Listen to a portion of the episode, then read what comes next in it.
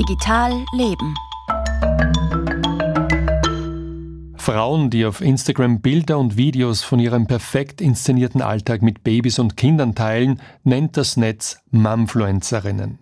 Während viele über ihren Social-Media-Auftritt nebenbei noch für Federwiegen, Haushalts- oder Kosmetikprodukte werben, zelebrieren sie ein sehr traditionelles Mutterideal im Stil der 1950er Jahre. Julia Gindel über das Frauenbild der Mama-Influencerinnen. Es ist 7 Uhr in der Früh und einige der Supermamas auf Instagram haben um diese Uhrzeit bereits meditiert, Sauerteigbrot gebacken und frische Blumen in der blitzblank aufgeräumten Wohnung arrangiert. Daneben haben die perfekt gestylten Frauen sich auch noch um ihre Kinder gekümmert, gut gelaunt und natürlich auch nie müde. Und ich muss zugeben, ich bin ein bisschen besessen von diesen Bilderbuchmüttern, die sich als Supermoms inszenieren und die mir der Instagram-Algorithmus vorschlägt, seitdem ich eine Tochter habe.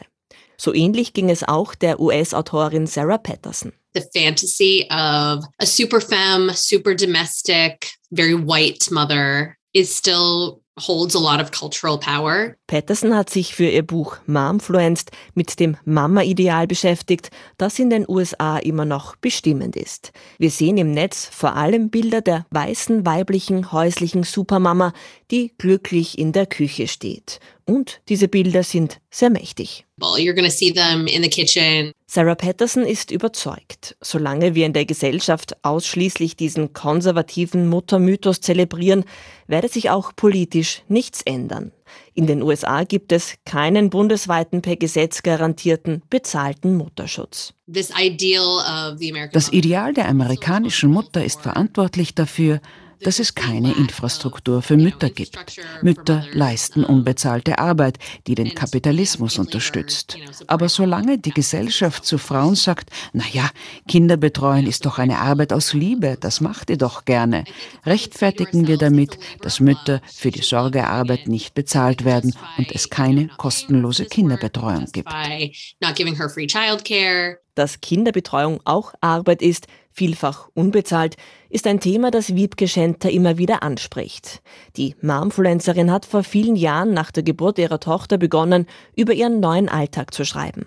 Ja, ich glaube, dass ich so ein bisschen so schon den Gegenpol hatte zu diesen ganzen ohne das wirklich sehr despektierlich zu meiner, zu diesen beigen Müttern, die beige Kinderzimmer und Holzspielzeug hatten, ähm, war mein Account dagegen eher so der Jammer-Account und das auch ein bisschen provokativ geschrieben. Unter Piep Madame teilt Wiebke mit ihren mittlerweile 90.000 Followern Ausschnitte aus ihrem Alltag ungeschminkt und nicht nur perfekt.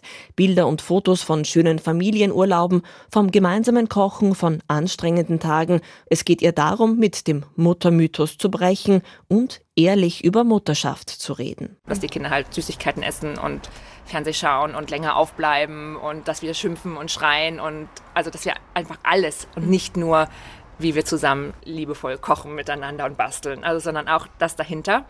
Und äh, Mythos Mutterschaft ist halt so der politische Teil meiner Arbeit, wo ich dann darüber aufkläre, wie es halt Frauen in unserer Gesellschaft geht, in der Mutterschaft geht und was von ihnen erwartet wird. Wiebke hat als Influencerin durchschnittlich fünf Werbeaufträge pro Woche, von denen sie sehr gut leben kann, wie sie erzählt. Sie wirbt für Make-up, Unterwäsche, eine österreichische Schuhfirma, Fotobücher, Nahrungsergänzungsmittel, unterschiedliche Modelabels und für Kinderkleidung. Sarah Patterson hofft, dass mehr Sichtbarkeit von Müttern im Netz dazu führt, dass sich irgendwann die Strukturen ändern, die Müttern das Leben schwer machen. Das ist doch eine potenziell schöne Seite dieser Kultur, dass Mütter Geschichten erzählen, wie sie sich mit dem Mama-Sein beschäftigen. Und die Sichtbarkeit führt hoffentlich dazu, dass wir uns mit Systemen und Strukturen auseinandersetzen, die Müttern das Leben schwer machen. Ein Blick in die Hochglanzwelt der Mumfluencerinnen. Und zuletzt noch eine weitere Episode in der Posse Twitter bzw. X, wie es jetzt genannt wird. Um Bots vom Kurznachrichtendienst zu vertreiben, soll der Dienst jetzt bald für alle etwas kosten. Das hat zumindest Ex-Chef Elon Musk angekündigt. Eine Summe nannte er nicht, es gehe um ein paar Dollar pro Monat. Das war Digital Leben mit Franz Zeller.